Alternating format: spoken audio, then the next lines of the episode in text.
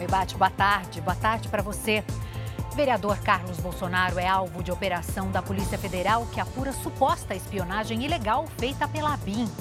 E na França, agricultores bloqueiam estradas ao redor de Paris em protesto contra o governo. Agora, no Jornal da Record. Oferecimento Bradesco. Crédito com até 90 dias para começar a pagar. A Polícia Federal realiza hoje uma nova etapa da investigação que apura a suposta existência de um esquema de espionagem durante o governo do ex-presidente Jair Bolsonaro. O alvo é a Agência Brasileira de Inteligência, a ABIN.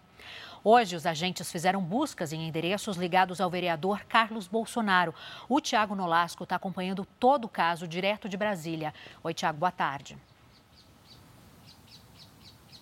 Oi, Adriana, boa tarde. As buscas contra Carlos Bolsonaro ocorreram no gabinete dele, na Câmara Municipal do Rio de Janeiro, na casa do vereador e até em Angra dos Reis, em uma casa da família Bolsonaro. Carlos teve dois celulares apreendidos no início da tarde. Ele alegou que tinha saído para pescar às seis da manhã. O ex-presidente Jair Bolsonaro estava presente.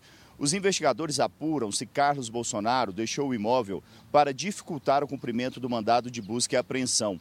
Segundo Bolsonaro, ele estava perto da ponta da Joatinga e que não havia sinal de celular e que a Polícia Federal só chegou às sete da manhã. A Polícia Federal alega que Carlos recebeu informações sobre investigações passadas pelo deputado Alexandre Ramagem, que à época comandava a agência. Ramagem nega espionagem. Também foram feitas buscas em casas de assessores e ex-integrantes da ABIN. Na casa de um militar foi apreendido um computador que pertence à agência. Adriana, é com você.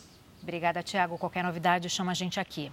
E o governo de São Paulo anunciou investimentos em obras estratégicas para o combate às enchentes em São Paulo. Entre elas, um piscinão no bairro do Morumbi, ao lado do estádio do São Paulo. O Leandro Estoliar chega agora, então, com todas as informações. Oi, Leandro, boa tarde.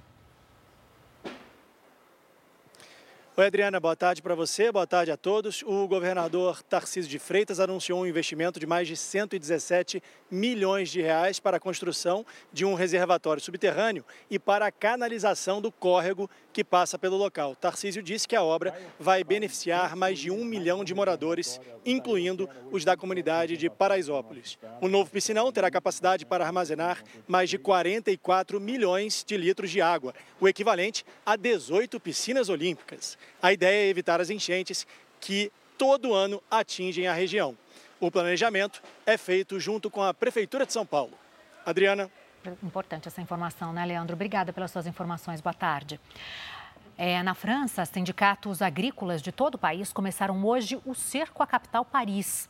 Após dias de protestos, a categoria está insatisfeita com a, re a, resposta do governo de Emmanuel Macron.